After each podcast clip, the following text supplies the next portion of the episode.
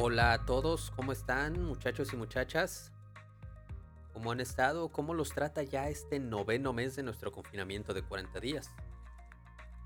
Pues con la novedad de que ya tuvimos aquí en Monterrey algunos cuantos fines de semana de cierres totales, porque la gente es necia y no sabe quedarse en casa. Esto, según el gobierno, para que no lleguemos al semáforo rojo. Eh, que por cierto, saludos gente de Ciudad de México y Estado de México, donde allá sí están en semáforo rojo y van a tener cerrado pues prácticamente todo hasta principios del siguiente año.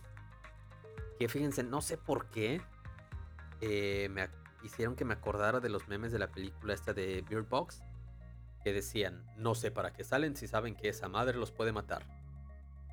No sé, digo. No sé por qué me acordé de eso. En fin, sean bienvenidos a un episodio más de Solo hay una manera de saberlo, hablando de todo para todos. Les saluda Abraham, y este episodio va a ser distinto a los demás. ¿Por qué? Vamos a cambiar el, método de grabación. Ahora va a ser en vivo, entre comillas, es decir, se va a grabar en una, en una sola toma. Como salga, ¿por qué? Porque quiero darle un poquito más de identidad al programa. Los episodios anteriores, aunque me gustaban, no lo sentía como lo que yo quería lograr. Estaba eh, escuchando prácticamente a, una copia mala de Mariano Osorio o de César Lozano. Muy plano. Entonces vamos a hacerlo así. Ya este, pues vamos a experimentar. Inclusive la música de fondo, como ustedes verán, es distinta a las demás.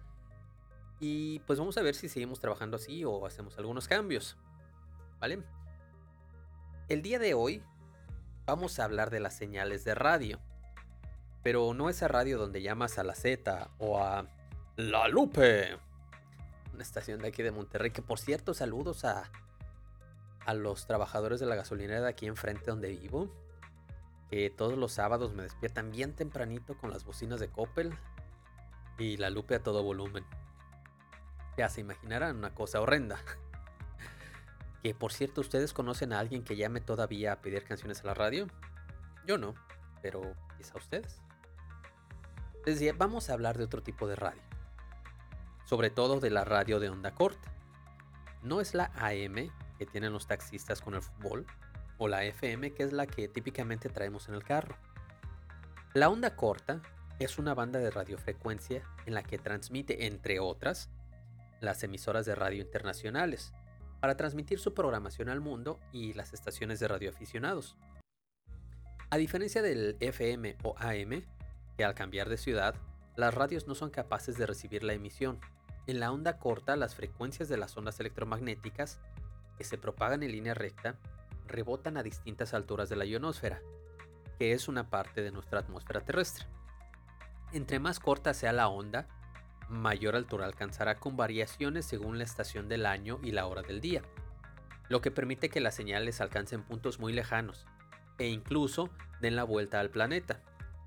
Para poder escucharla se necesita de una radio normal entre comillas, solo que sea capaz de recibir estas frecuencias. Al día de hoy, que es 23 de diciembre del 2020, un receptor de onda corta barato está en unos 500 pesos mexicanos unos 20 o 25 dólares para aquellos que me escuchan fuera de México se puedan dar una idea. Pero bueno, miren, dejando de lado estos datos técnicos, vamos a hablar un poquito de historia. El primer reporte de escucha internacional fue en febrero de 1942, donde una estación en Chicago llamado la W51C recibió un reporte por parte de un oyente de aquí mismo de Monterrey, que decía poder sintonizar la emisión entre las 3 y las 6 de la tarde, en aquel entonces, las emisoras no tenían claro el alcance que tenían sus transmisiones, y fue así como se les pedía a los oyentes que reportaran desde dónde era que los escuchaban. A esta actividad se le nombró como diexismo o diex, de X en español, donde la D sería la distancia y X, al igual que en las matemáticas, sería una incógnita, es decir, distancia desconocida. Las emisoras transmitían en varios idiomas para llegar a la mayor cantidad de oyentes. Esto, aunque pareciera una cosa del pasado, hoy sigue sucediendo todavía. Y miren, si no me creen, vamos a escuchar una muestra de esto que encontré que es eh, Radio La Voz de Vietnam. Vamos a escuchar un poquito.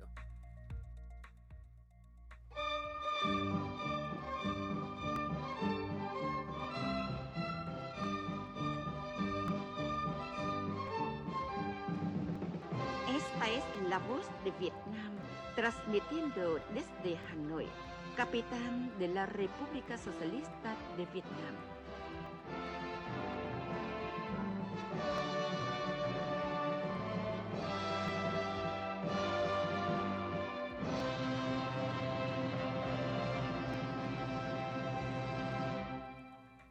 Amables amigos, han pasado 75 años de nuestra primera emisión al exterior. Y bueno, ahí estuvo lo que fue Radio La Voz de Vietnam. Pero así como este que acabamos de escuchar, hay muchos más ejemplos. Está Radio Eslovaquia Internacional, Radio Vaticano, eh, Radio China Internacional, está Radio Panamá, está pues prácticamente de todos los, los países del mundo. Encontramos señales de radio de onda corta. Y mire, estas emisiones que pasaron de ser de radioaficionados dieron un giro en manos de los ejércitos o del gobierno. Que miren, vamos a hacer un ejercicio de imaginación. Supongamos que somos agentes de inteligencia destacados en un país extranjero. Un espía vaya. Tu gobierno ya sabe que las ondas de radio corta pueden llegar a cualquier parte del mundo entonces, esta es la manera más sencilla de darte instrucciones. Compras un receptor. Sintonizas en la frecuencia pactada y escuchas esto. 0, 7, 7, 9, 4, 1, 2, 2, 9, 6, 4, 7, 5, 0, 2, 8, ¿Qué esperabas? 0, No te iban a dar las instrucciones así como así para que cualquiera las pudiera escuchar. Hay que tomar nota de cada uno de los números que escuchas para poder descifrar el mensaje. Esto que les acabo de relatar y lo que acabamos de escuchar es lo que se conoce como una emisora de números. Las voces que se oyen en estas emisoras son muchas veces generadas eh, mecánicamente. Vienen en una gran variedad de idiomas y normalmente son femeninas, aunque claro, también hay voces masculinas e infantiles. Son emisoras fantasmas. No se sabe de su ubicación ni quién emite. Públicamente no se reconoce su existencia, pero ahí están. Y una de las estaciones más populares de este tipo es la conocida como la Lincolnshire Poacher.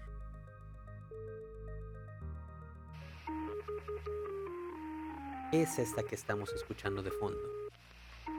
De esta se sabe que era de origen inglés y que se llamó así porque antes de comenzar las transmisiones se escuchaba esta canción de teclado que se llama Lincolnshire Poacher. Esta canción sonaba unas cuantas veces antes de comenzar la emisión de números.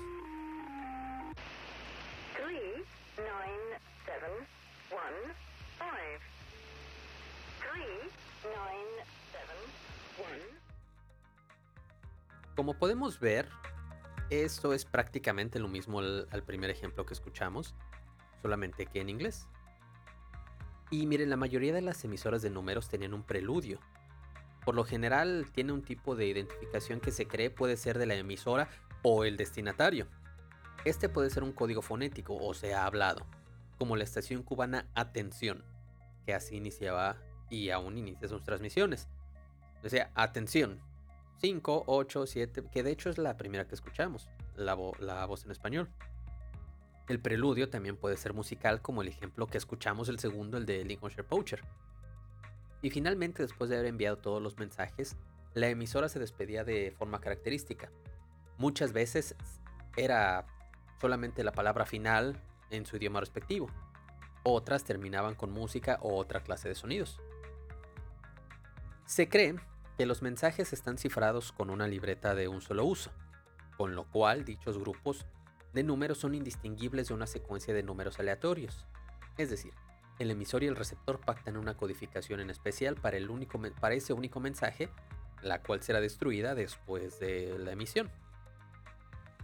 Aun y cuando, como les comentaba, las estaciones de números no son reconocidas de manera pública, atención, la emisora de números cubana se convirtió en la primera estación de números en ser pública y oficialmente acusada de transmitir a espías. Fue una pieza clave en una corte federal de los Estados Unidos, durante el juicio por espionaje seguido a los cinco espías cubanos arrestados en el 98. Los fiscales acusadores argumentaron que los acusados tomaban nota de los códigos recibidos por la emisora Atención, recibidos a través de una radio de onda corta portátil y escritos en una computadora portátil. Esto para poder decodificar las instrucciones recibidas. El FBI testificó que ellos habían entrado en un departamento de espías en el 95 y habían copiado el programa para descifrar los códigos de atención. Estados Unidos presentó como prueba en un juicio tres ejemplos de mensajes decodificados de la estación Atención. El más importante fue, bajo ninguna circunstancia deben Germán ni Castor volar con BTTR u otra organización en los días 24, 25, 26 y 27. Hay que señalar que BTTR es la anticastrista organización Hermanos al Rescate. Y precisamente el primero de estos días que decía el mensaje, 24 de febrero del 96, dos de sus aviones fueron derribados por una por un caza de la Fuerza Aérea Cubana cuando violó el espacio aéreo, después de haber sido advertido varias veces en casos anteriores. Y como les decía, aunque ninguna entidad ha admitido jamás transmitir los números, un artículo de 1998 en el Daily Telegraph citó a un portavoz del Departamento de Industria y Comercio del Reino Unido diciendo sobre dichas emisoras. Estas son lo que ustedes creen que son. La gente no debería desconcentrarse por ello. No son, digamos, para uso público. Dando pie a pues a que las teorías que se tenían eran ciertas.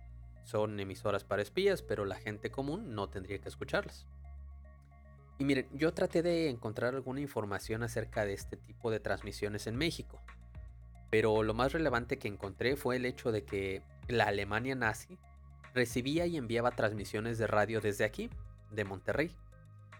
A 15 calles de distancia de donde les grabo este podcast, se encuentra el edificio que alguna vez fue conocido como las fábricas Apolo, que era propiedad de una familia de origen alemán. Otto Guido Moebius que fue el único hijo hombre de esta familia, que aunque nacido en Monterrey, fue a estudiar a Alemania, donde adoptó la idea nacional socialista. Se dice que esta ciudad fue base de operaciones nazis en México.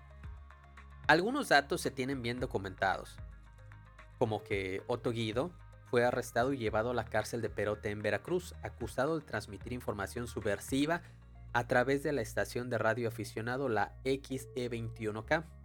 En aquellos años, varias estaciones de radio, al igual que se hace hoy día, dedicaban canciones a sus radioescuchas, por la que a través de este medio se aprovechaban para enviar mensajes en clave que los espías descifraban.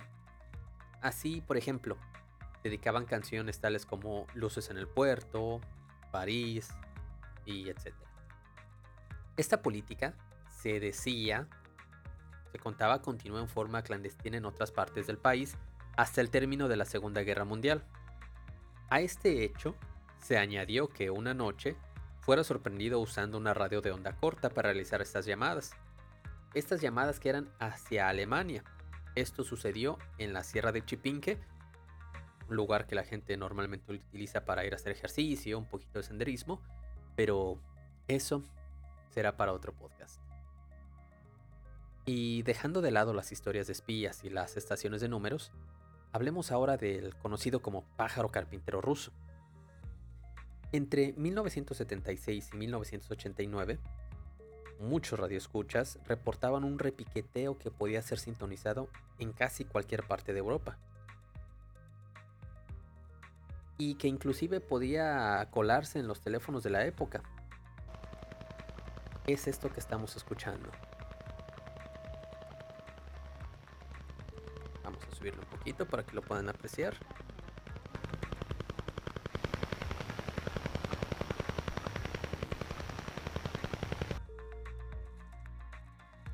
Mucho se especuló en aquel momento de qué podía ser ese sonido.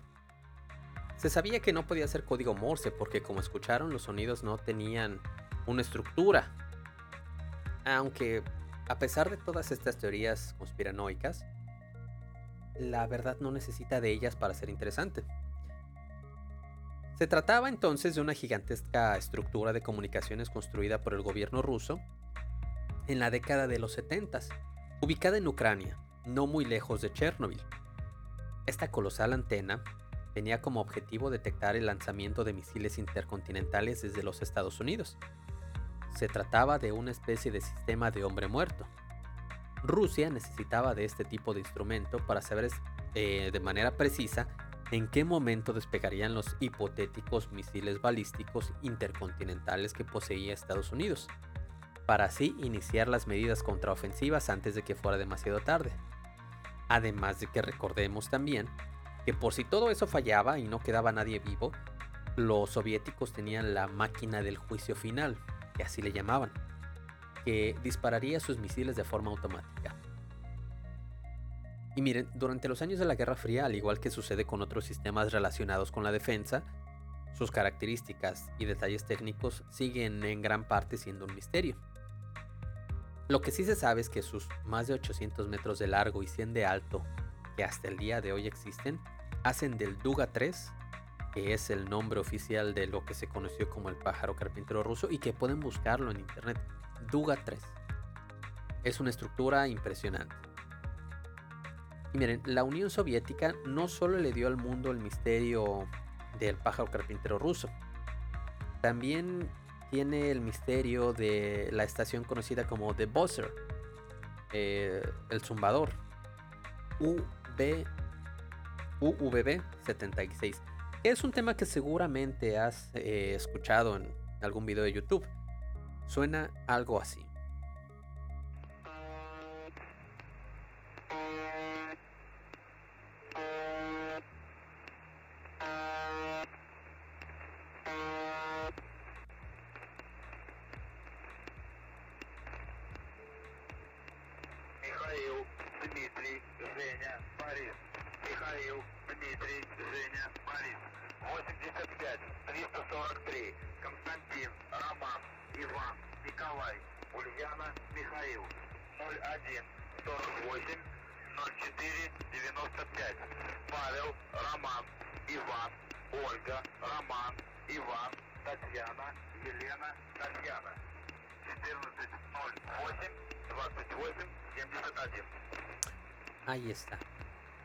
Realmente este tema de la UVB76, renombrada más tarde como MDZHB, ya que al iniciar las transmisiones eh, se escuchaba Mijail, Dimitri, Zenia, Boris. Eh, entonces pues son las iniciales de esta estación. Y más popularmente el, el buzzer, les decía el zumbador. Mediante medidas de triangulación, se sabe que se encuentra en el entorno de San Petersburgo, esta parte de Rusia, y está constituida por un puñado de torres de radio y algunos edificios medio en ruinas, rodeados por un muro de piedra que ya se está cayendo. En suma, una reliquia de la Guerra Fría.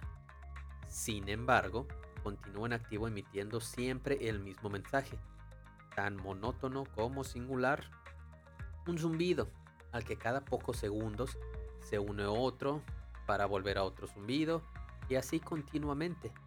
25 pulsos por minuto durante 23 horas y 10 minutos al día.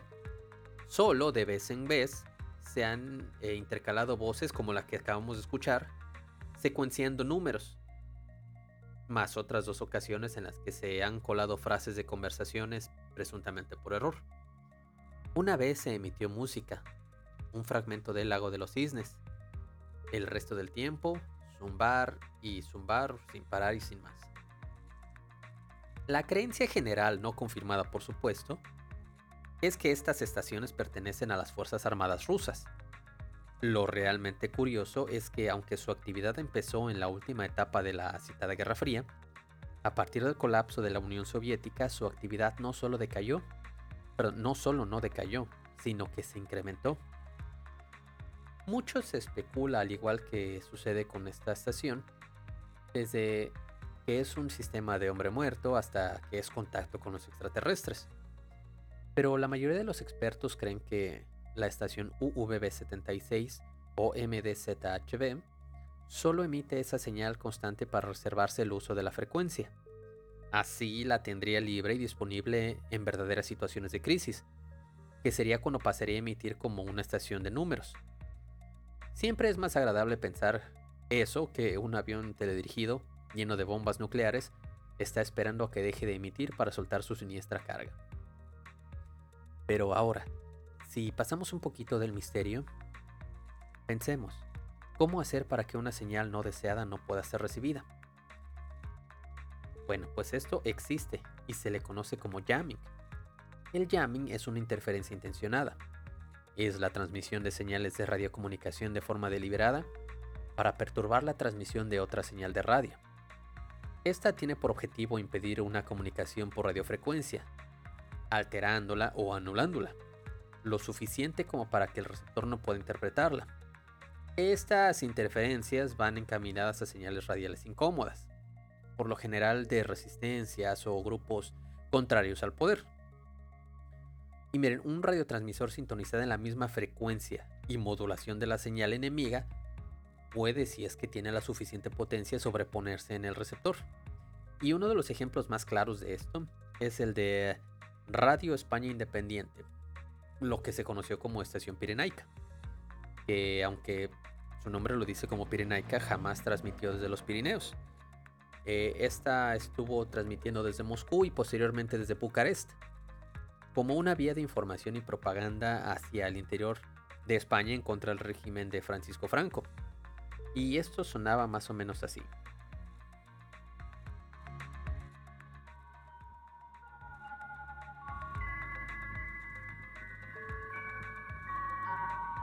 Habla Radio España Independiente, Estación Pirenaica. Al comenzar mi breve discurso me dirijo a todos, a usted también, Pilar Primo de Rivera, hermana de José Antonio, que es extraño que una comunista se dirija a una falangista. Sí, no es corriente. Pero en Ahí el tenemos entonces este, es este ejemplo de Radio España Independiente, Estación Pirenaica. Y miren, las transmisiones radiales no solo se han usado aquí en la Tierra.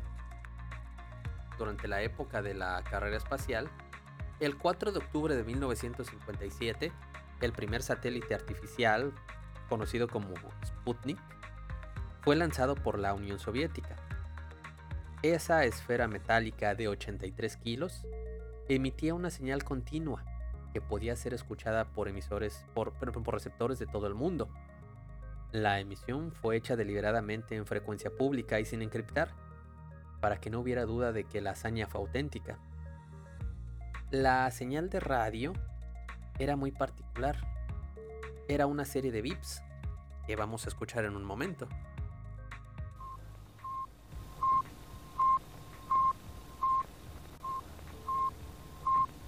¿Qué tal? ¿Alguna vez habías escuchado la señal de radio del Sputnik? Ese sonido se mantuvo por 21 días hasta que se agotaron las baterías del transmisor. En la carrera espacial, no solo los soviéticos realizaron sus transmisiones espaciales de manera pública. Está, por supuesto, la transmisión de Yuri Gagarin, la de Alexei Leonov, la de Valentina Tereshkova y una muy famosa que es de una supuesta cosmonauta rusa que murió calcinada al momento del reingreso a la atmósfera. Esto seguramente lo habrás visto también en internet, si no lo has visto puedes buscarlo. Es eh, así aparece como el misterio de la cosmonauta rusa de los hermanos italianos Giudicia Cordiglia, si no me equivoco del apellido. Pero es muy fácil, digo, creo que hasta Dross tiene un video de eso. En este caso, pues eh, también los Estados Unidos han hecho lo propio en sus misiones espaciales. Y tal vez la más famosa es la de Neil Armstrong. Esa donde eh, decía es un pequeño paso para el hombre y un gran salto para la humanidad. Entonces, existe, ellos también tenían sus transmisiones públicas por el mismo eh, con el mismo objetivo de que cualquiera pudiera escucharlo. Era una manera de presumir, digamos, de que sí se hizo y cualquiera podía pues dar veracidad de ello. Algo más actual de este estilo ocurrió el 3 de febrero del 2006, cuando de la Estación Espacial Internacional se lanzó un viejo traje espacial ruso acoplado con un transmisor de radio. A este se le llamó como Radioskav en ruso, pero es más conocido como SweetSat. Eh, esto sería Suite de traje y Sat de satélite. Y mira, puedes buscar el video de cuando se lanzó este traje espacial eh, a lo profundo. Pareciera auténticamente un astronauta que se pierde en el espacio. Este SweetSat transmitió un mensaje en seis idiomas. Inglés, francés, ruso, alemán, japonés y español. Esto se hizo con el objetivo de alentar a estudiantes de todo el mundo a tratar de sintonizar esta señal y que descifraran el mensaje para poder obtener un premio. No sé a ciencia cierta si el SweetSat siga operativo, ya que no puedo encontrar muestra de este audio que transmitía. Y miren, cuando estaba preparando este podcast acerca de las transmisiones de radio, pensé en dos temas, uno derivado de otro. El primero es el caso de la señal WOW. Cerca de la medianoche del 15 de agosto de 1977, un telescopio, un radiotelescopio conocido como The Big Ear, captó una señal proveniente del espacio muy extraña. Fue una onda que duró 72 segundos y que marcó un pico de intensidad 30 veces más fuerte que los sonidos normalmente emitidos por el universo. La mañana siguiente, el radioastrónomo Jerry Eman detectó esta señal al revisar los reportes emitidos por la computadora del telescopio, operado por la Universidad Estatal de Ohio en Estados Unidos. Se trataba de una onda electromagnética o de radio representada por el código 6EQUJ5. La computadora del telescopio usaba los números del 0 al 9 para representar las ondas de frecuencia bajas y las letras de la A a la Z para las más altas, todas medidas en megahercios o megahertz. Es decir, la presencia de la letra U en el código significaba que la señal había alcanzado una de las frecuencias más altas de la escala de medida de las ondas electromagnéticas. Ante la sorpresa, Eman escribió wow con tinta roja al lado de la combinación de seis números y letras. Desde entonces, la onda fue conocida por los astrónomos como la señal wow. Nunca había visto una señal tan fuerte antes, dijo el astrónomo, después de su descubrimiento. U, dentro de este código, significa unas 30 veces más fuerte que el ruido ordinario del espacio. Pero desde el hallazgo de esta señal wow, ningún científico ha podido detectar la señal wow de nueva cuenta ni tampoco determinar su origen con una certeza absoluta. Se ha especulado mucho con el origen de la señal. Algunas hipótesis han apuntado que podría proceder de una civilización avanzada, aunque lo cierto es que por más que se intentó buscar de nuevo no se volvió a recibir nada parecido. El propio radioastrónomo opinaba que debió tratarse de alguna señal originada por la Tierra y reflejada en algún pedazo de basura espacial. Pero si de señales que vienen del universo hablamos, hay que tocar un enigma astronómico que duró más allá de 30 años. Esto que empieza por allá de los años 60, en épocas de plena Guerra Fría, cuando se crea un tratado para la no proliferación de armas nucleares, que además estamos hablando que sucedió también en plena carrera espacial, hablamos de uno de esos tratados en los que aparentan estar todos felices. Pero lo que hizo los Estados Unidos fue desarrollar el programa Vela. Vela no de vela de, de luz, sino vela de vigilancia. Se trata de una serie de satélites que se colocaron a una distancia de más de 65 mil kilómetros de distancia, o sea, más allá de los cinturones de Van Allen, que son los cinturones de eh, electromagnetismo que rodean a la Tierra. Esto se hizo así porque los Estados Unidos temían que las pruebas nucleares de la Unión Soviética podrían estarse llevando a cabo en la cara oculta de la Luna. Y lo que buscaban, eh, en este caso los Estados Unidos, eran rastros de los supuestos ensayos nucleares. En realidad lo que hicieron fue poner un detector de rayos gamma en el espacio, ya que las explosiones nucleares dejan un rastro de rayos gamma muy específico, un pico muy alto pero que luego va decayendo. Recordemos que los rayos gamma forman parte de una radiación electromagnética, como las señales de radio, estas de las que hemos estado hablando. Pero en el espectro de radiación tenemos la luz infrarroja, los rayos de la luz visible, los rayos UV, los rayos X y por último los rayos gamma, que son los más potentes. Famoso seguramente lo recuerdas por Hulk. Una vez que el proyecto Vela empezó a transmitir resultados, sí que encontraron explosiones de rayos gamma. Pero hay que saber que por la naturaleza de los rayos gamma, no se puede precisar de dónde vienen con exactitud estos rayos. Puedes establecer una zona, pero no unas coordenadas precisas. Al analizar, se dan cuenta de que no venían de explosiones nucleares, ya que el rastro que encontraron era muy distinto. Con esto, los científicos lanzan un satélite más especializado y más potente que los anteriores. Se llamó el Vela 5. Y no solamente detectó una explosión, encuentra 12 explosiones de rayos gamma. Tiempo después, lanzaron el Vela 6, con el objetivo de poder triangular de dónde es que vienen esos rayos gamma, de dónde venían esas explosiones de rayos gamma. Lo que ya sabían con seguridad era que no podían ser los soviéticos, ya que los rastros de rayos gamma venían de más allá de nuestro sistema solar. Es decir, era un evento astronómico. ¿Qué cosa eran estas explosiones de rayos gamma? Eso fue un enigma que hasta bien entrados los 90 no se tuvo una idea clara de qué cosa eran esas cosas bautizadas como GRB, eh, por sus siglas en inglés, eh, Gamma Ray Burst, explosiones de rayos gamma. A medida que fue avanzando el estudio de esos GRB, se dieron cuenta de que tenían la propiedad de, de ser isotrópicos. ¿Qué es isotrópico? Estamos hablando que podían venir de cualquier parte del universo, no solamente de nuestra galaxia. Por lo tanto, sabíamos que también eran fenómenos que salían de, nuestra galaxia.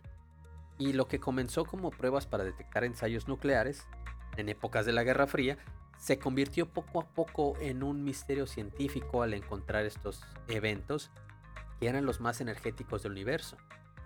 Si se veían tan intensos, quería decir que debían ser eventos muy luminosos, muy explosivos. Es decir, si los veo con tanta intensidad en rayos gamma, es que eran eventos extremadamente potentes. La idea más aceptada es que se trate de una estrella supermasiva que al estallar como supernova, su núcleo colapsó y creó un agujero negro. Esto, repito, es el modelo más aceptado. Se ha podido rastrear eventos a distancias de hasta 13 mil millones de años luz. Son los eventos más lejanos que conocemos, y mucha de esta radiación se originó mucho antes de que nuestro sistema solar existiera. Ahí, en alguna parte del universo, ya había una estrella supermasiva que colapsó y que originó estos GRB, que por cierto, son los eventos más potentes que existen en el universo después del Big Bang. Y bueno muchachos, hasta aquí el episodio de hoy. Y aprovechando que estamos transmitiendo en 23 de diciembre, mañana es Nochebuena, pasado mañana Navidad, eh, pues agradecerles a todos y cada uno de ustedes que han escuchado este programa o los anteriores. ¿sí? Eh, estamos en, en, una etapa en la que estamos eh, reordenando el programa, pero que seguirá transmitiéndose, esperemos, semanal, si no se puede, pues cada dos semanas, pero va a haber podcast, ¿vale? Entonces, eh, pues ya saben muchachos, espero que les haya gustado este episodio. Es que estamos haciendo una prueba, en este caso, bueno, estoy haciendo una prueba eh, de cómo, cómo se escucha así. Y pues pásenla bonito con su familia, ya saben, si les gustó, compártenlo, denle like. Este, ahí también están los enlaces si se quieren poner en contacto conmigo, si me quieren mandar un mensaje. De verdad, si les interesa, me pueden mandar un mensaje de voz y lo sacamos aquí en el podcast. Y pues también están los enlaces por si quieren echarle la alcancía del programa. Si no quieren, no pasa nada, no es a fuerza, no es obligatorio. Esto va a seguir y seguirá. Eh, ya no se peleen por los terrenos de la abuela, muchachos. Ya saben que no les va a tocar. No se hagan. Esto fue Solo hay una manera de saberlo, muchachos. Feliz Navidad. Próspero Año Nuevo. Pásenla bonito. Aquí se habla de todo para todos. Cuídense mucho, ya no salgan de su casa. Nos vemos. Bye.